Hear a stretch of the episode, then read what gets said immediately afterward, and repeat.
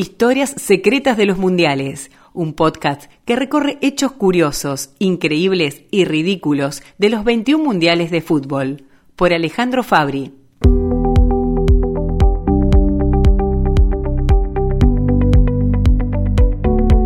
Con casi toda Europa destruida por la Segunda Guerra, quedaba muy claro que la cuarta Copa del Mundo se realizaría en Sudamérica.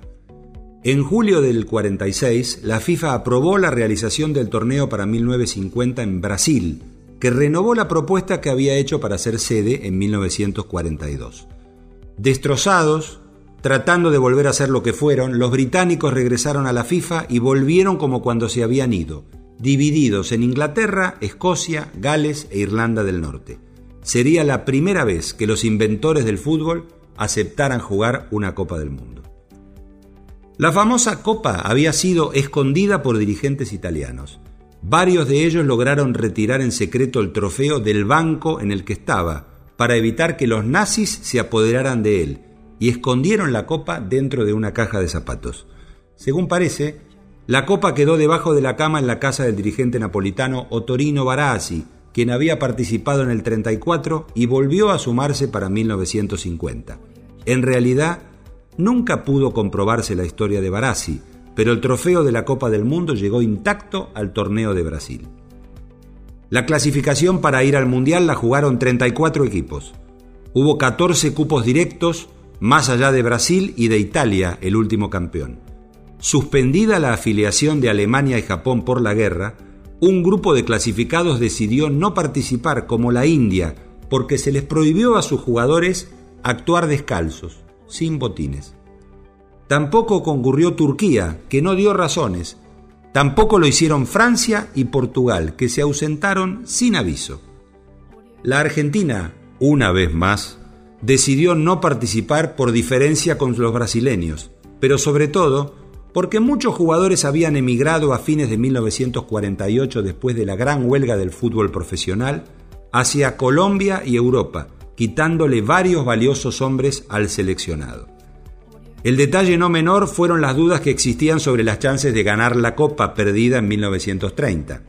Con tantos años que había pasado, no termina de entenderse la decisión de no jugar en el año 50, sobre todo porque si bien habían emigrado futbolistas como Alfredo Di Stefano, Mario Boyé, Julio Cosi, Antonio Báez, René Pontoni, Adolfo Pedernera y Pipo Rossi, una gran cantidad de jugadores de alto nivel que habían demostrado su valor en los años 40, como Tucho Méndez, Yamil Simes, Natalio Pesia, Juan José Ferraro, Rinaldo Martino, Amadeo Carrizo, Félix Lustó y Ángel Peruca, seguían en el país, y también otros, la verdad que no se entendía. Por Sudamérica participaron Uruguay, Chile y Bolivia, además de Brasil. También se sumaron México y los Estados Unidos. Finalmente fueron 13 equipos, 7 de ellos europeos. El torneo es recordado por la gran final jugada en el flamante Estadio Maracaná de Río de Janeiro. Antes de eso hubo varias sorpresas. Inglaterra debutó en los mundiales ganándole a Chile, pero luego cayó sorpresivamente ante Estados Unidos, que lo superó por 1 a 0 en Belo Horizonte. El autor del gol norteamericano fue un haitiano que se desempeñaba como mozo en un bar de Nueva York. Se llamaba Gaetjens de apellido. 14 años después sería asesinado por los esbirros de la dictadura de Duvalier en Haití. Brasil ganó su zona España prevaleció en la suya, Uruguay avanzó aplastando 8 a 0 a Bolivia y los suecos sorprendieron al dejar afuera a Paraguay y a Italia. Los italianos hicieron un largo y tedioso viaje en barco, envueltos en el duelo nacional que había provocado la caída del avión que transportaba al plantel del Torino, el mejor equipo del fútbol italiano de los años 40, cuando regresaba de Lisboa tras un partido amistoso. No hubo sobrevivientes el avión se estrelló en la colina de Superga, en las afueras de Turín, e Italia perdió al mejor grupo de futbolistas propios de toda su historia. Torino había ganado los últimos cinco campeonatos y era el líder del torneo de 1949. En el accidente murieron 18 jugadores. 10 de ellos formaban parte de la selección italiana que quedó diezmada para la Copa del Mundo de 1950. No hubo semifinales, sino que se realizó una rueda final entre los cuatro ganadores de grupos, todos contra todos. Brasil, por supuesto, era el máximo favorito y lo ratificó, aplastando 7 a 1 a Suecia y ganándole 6 a 1 a España. Tenía que jugar la última fecha con Uruguay, que apenas había empatado 2 a 2 con los españoles y superado con lo justo a Suecia gracias a un gol de Oscar Míguez a 5 minutos del final. El 16 de julio de 1950 el último partido se jugaría en un Maracaná rebosante de brasileños, ansiosos por festejar el primer título mundial. Empatando, Brasil se consagraría campeón. Para hacerlo, Uruguay debería ganarle al dueño de casa. Lo que pasó aquella tarde en Río de Janeiro fue una de esas situaciones tan propias del fútbol y tan diferente de la mayoría de los restantes deportes colectivos. Cuenta la leyenda que la noche anterior al partido con Brasil, los jugadores uruguayos recibieron regalos, cartas y telegramas desde su país. En todo caso, eran estímulos familiares y adhesiones de amigos a la causa celeste. Una caja de bombones, envío especial de la novia de Míguez a su prometido, andaba perdida en la luz de paquetes. Como Rodríguez Andrade estaba triste y medio avergonzado porque era el único que no había recibido ningún regalo, Míguez le quitó el remitente y se lo dejó a Andrade para que disfrutara de un regalito también, pensando que la noche anterior a la final de la Copa del Mundo tendría que ser animada. El partido fue muy parejo en el primer tiempo. Casi que no hubo tiros al arco. Cuando Albino Friasa puso el 1 a 0 para Brasil a los 3 minutos del segundo tiempo, en Brasil se iniciaba la fiesta. Los 200.000 hinchas saltaban, cantaban, alentaban. Pero faltaban muchos minutos. Cuando Esquiafino empató a los 20, algunos se estremecieron, por más que Uruguay tenía que hacer otro gol para ganar la Copa el centro, como Camilo tira, ¡gol! ¡Gol! ¡Gol uruguayo! ¡Gol Escapino! Escapino a los 22 minutos, se le escapó Villa, al jugador Vigore colocó el centro, y el jugador Juan Alberto Escapino la tomó de la vuelta, colocó un violento remate alto, dejando completamente sin chance a Barrosa a los 21 minutos. A los 35 minutos Alcides Gigia se escapó por el costado derecho y sacó un remate bajo, esquinado, que se le filtró al arquero Barbosa y se metió en el arco brasileño. Asombro, desesperación y la solitaria alegría de los 11 jugadores de camiseta celeste. Brasil estaba noqueado y apenas pudo acercarse al área uruguaya. Llegó el silbato del juez inglés George Reader y nadie cantaba, nadie celebraba, apenas los de Celeste, que eran muy poquitos. El único público que invadió el campo de juego fueron los reporteros gráficos. Entra a tirar, tira. ¡Gol! ¡Gol! ¡Gol uruguayo! Villa tiró violentamente. Y la pelota escapó al contralor de Barbosa. A los 34 minutos, anotando el segundo tanto para el equipo uruguayo. Uruguay 2, Brasil 1. Terminó el partido. Terminó el partido. Uruguay campeón. Acaba de terminar el partido en Río de Janeiro. Uruguay, señoras y señores, evento de Radio Sarandí, campeón por cuarta vez. No pueden ustedes imaginarse la emoción, la alegría, ese algo extraño, indescriptible, que viene del pecho a la garganta, que se anuda y que no permite que el pensamiento fluya en forma clara y terminante para que el léxico y la expresión se haga también, señoras y señores oyentes, más comprensiva. Yo estimo que ustedes sabrán disculpar. Imagino la enorme alegría, el enorme entusiasmo y las caravanas incesantes que en nuestro Montevideo y en toda Oriental del Uruguay, en las primeras colinas y cuchillas en las cuales se extiende nuestra fértil campaña, habrán de hoy festejar el título ganado por Uruguay. Uruguay 2, Brasil 1.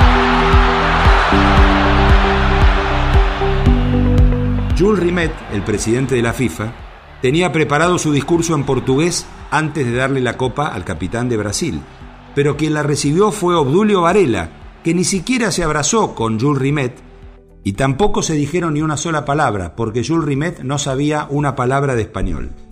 El papel con el discurso en portugués quedó tirado en el medio de la cancha. Brasil vivió las horas deportivas más tristes y decepcionantes de su historia. Esa tarde en el Maracaná quedó sepultada la camiseta blanca que usaba y ya nada sería igual. A partir del Mundial de Suiza, el amarillo con vivos verdes, el pantalón azul y las medias blancas pasaron a ser protagonistas exclusivos de la alegría brasileña. Nadie podía imaginar que 64 años después de una catástrofe futbolística vendría otra que sería igual o peor que la ocurrida en el Maracaná. Claro que en el medio, Brasil ganó cinco Copas del Mundo con el mejor fútbol posible.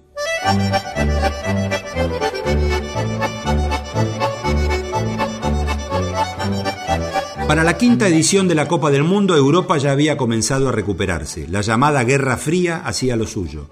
El bloque occidental dominado por Estados Unidos, Francia e Inglaterra regaba de dólares a los países que habían sido destruidos. El bloque oriental, sometido a la Unión Soviética por el otro, trataba de destruir lo poco que quedaba del viejo régimen y armar una nueva sociedad. En el medio, un país que se declaró neutral en la Segunda Guerra y que por esa razón no sufrió ni bombardeos ni invasiones, se quedó con el Mundial. Se trataba de Suiza. Fueron 44 los países que jugaron las eliminatorias. Bolivia, Costa Rica y Cuba se quedaron afuera por haberse anotado fuera de término y lo mismo ocurrió con Polonia y con Perú. En cambio, la Argentina resolvió no participar por tercer mundial consecutivo. En el libro de los mundiales de los años 70 se explicaba que la Argentina siguió con su tenaz método separatista y es uno de los ausentes más extrañados de la quinta Copa del Mundo. Su fama se encuentra intacta, pero el único antecedente es el subcampeonato de 1930 y en todo caso los torneos sudamericanos de los años 40. La verdad que la ausencia argentina no tenía explicación. El repetido argumento de que la FIFA no le hubiese permitido organizar un mundial y la partida de algunos jugadores al fútbol europeo iba pareciendo una falsa explicación y sin ningún fundamento. Parecía que nadie quería que se compitiera seriamente. La soberbia futbolera nacional no tenía de dónde agarrarse para faltar de nuevo un mundial. Una de las grandes novedades de la Copa del 54 fue que por primera vez se pudo ver en directo en el continente europeo. Más de 4 millones de personas pudieron seguir los partidos por televisión en blanco y negro. El choque entre Francia y Yugoslavia fue el primer partido. Casi un millón de hinchas asistieron a las canchas suizas en todos los encuentros. A Hungría no llegaba la televisación. Dominada políticamente por la URSS, el país tenía un margen reducido de maniobra y la población húngara no pudo disfrutar de la mejor selección magiar de todos los tiempos. Lo llamaban los magiares mágicos o el equipo de oro, que había conmocionado al mundo metiéndole seis goles a Inglaterra en Wembley en el 53. Los ingleses se ofendieron. No podían creer que un equipo veloz, preciso y muy potente, conducido por Ferenc Puskas, les hubiese hecho seis goles. Reclamaron una revancha en Budapest. Los húngaros dijeron, ¿cómo no? Cuando quieran. Se jugó seis meses después. Hungría le ganó 7 a 1. Brasil y Yugoslavia pasaron a cuartos de final al dejar atrás a Francia y a México en la zona A. En tanto, el grupo B fue un festival de goles. Hungría demolió por 9 a 0 a los simpáticos surcoreanos que se estrenaron mundialmente sin suerte. Alemania Federal derrotó 4 a 1 a Turquía, otro debutante que por la moneda había llegado tras ganarle así a España después de empate. Los húngaros aplastaron a la mismísima Alemania por 8 a 3 y avanzaron, pero el entrenador germano Sepp Herbeger no incluyó a varios titulares. Turquía le ganó a Surcorea y desempató con los germanos, que otra vez vencieron, pero 7 a 2. Uruguay y Austria dejaron afuera a checoslovacos y escoceses. En el cuarto grupo, Inglaterra ganó la zona secundado por Suiza, que se dio el lujo de ganarle dos veces a Italia y alejarla de los primeros puestos. Los italianos volvieron a irse antes de tiempo. En cuartos de final, otro show de goles. Austria 7, Suiza 5. Uruguay le ganó a Inglaterra 4 a 2 y lo sacó del Mundial. Hungría le ganó de la misma forma a Brasil y Alemania Federal no se despeinó para vencer a Yugoslavia.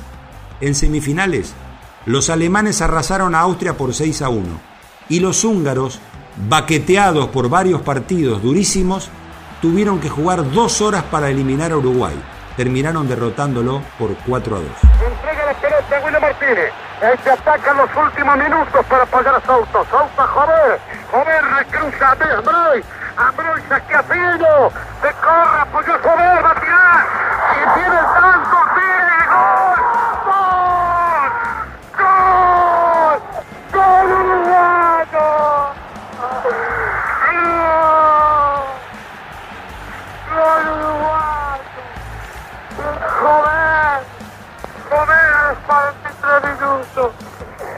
Acá se festeja con la incontenible emoción. ¡Joder a los 43 minutos! ¡Hizo el tanto del empate! ¡Dos a dos! ¡Hungría y Uruguay! La final fue el 3 de julio en Berna. Los húngaros eran los favoritos de todo el mundo, pero llegaban con varios jugadores maltrechos por las batallas contra Brasil y Uruguay. Incluso Ferenc Puskas, la estrella que años después brillaría en el Real Madrid con Alfredo Di Stéfano, no estaba plenamente recuperado. Alemania esta vez jugó con todos los titulares. Hungría ganaba 2 a 0 a los 8 minutos y se presagiaba la goleada anterior.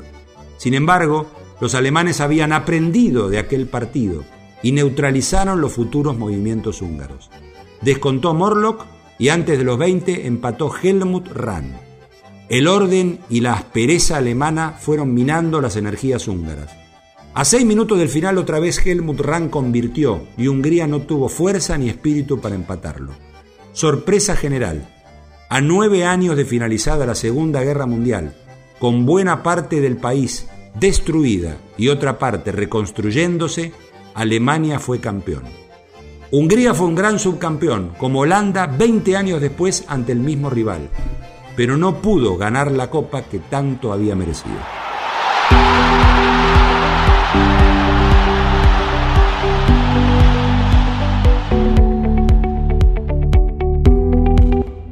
Historia Secreta de los Mundiales es una producción de la Secretaría de Medios y Comunicación Pública.